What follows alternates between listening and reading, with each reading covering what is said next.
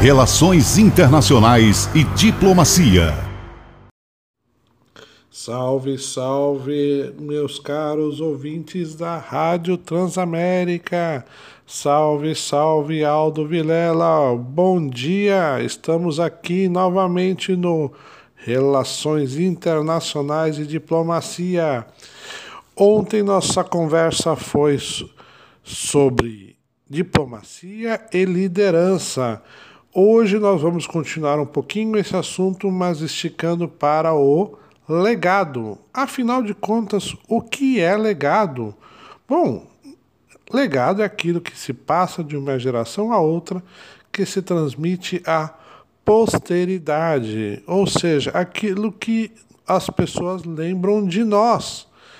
Como é que você quer ser lembrado? Qual é o seu legado? Bom, eu vou dar hoje um spoiler da palestra que eu vou estar dando hoje às 14 horas na Fundação Joaquim Nabuco. E o tema da palestra é Joaquim Nabuco, o diplomata visto pelo olhar estrangeiro, às 14h30. Bom, vamos lá. Eu resumiria toda a palestra numa frase dita pelo grande Gilberto Freire. Eu vou ler Vamos lá.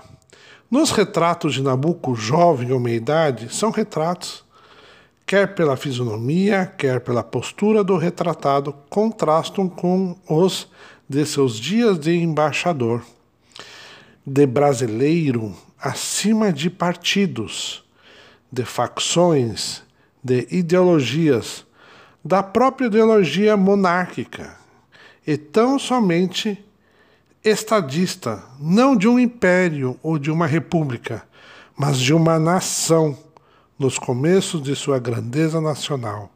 Também de um internacionalista, além de um pan-americanista, de um cidadão do mundo.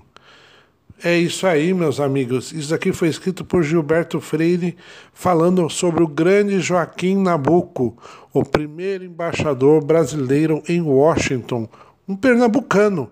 É um grande ilustre, infelizmente desconhecido para todos nós, de certa forma esquecido, que estamos resgatando, junto com essa palestra, essa grande reflexão, o diplomata.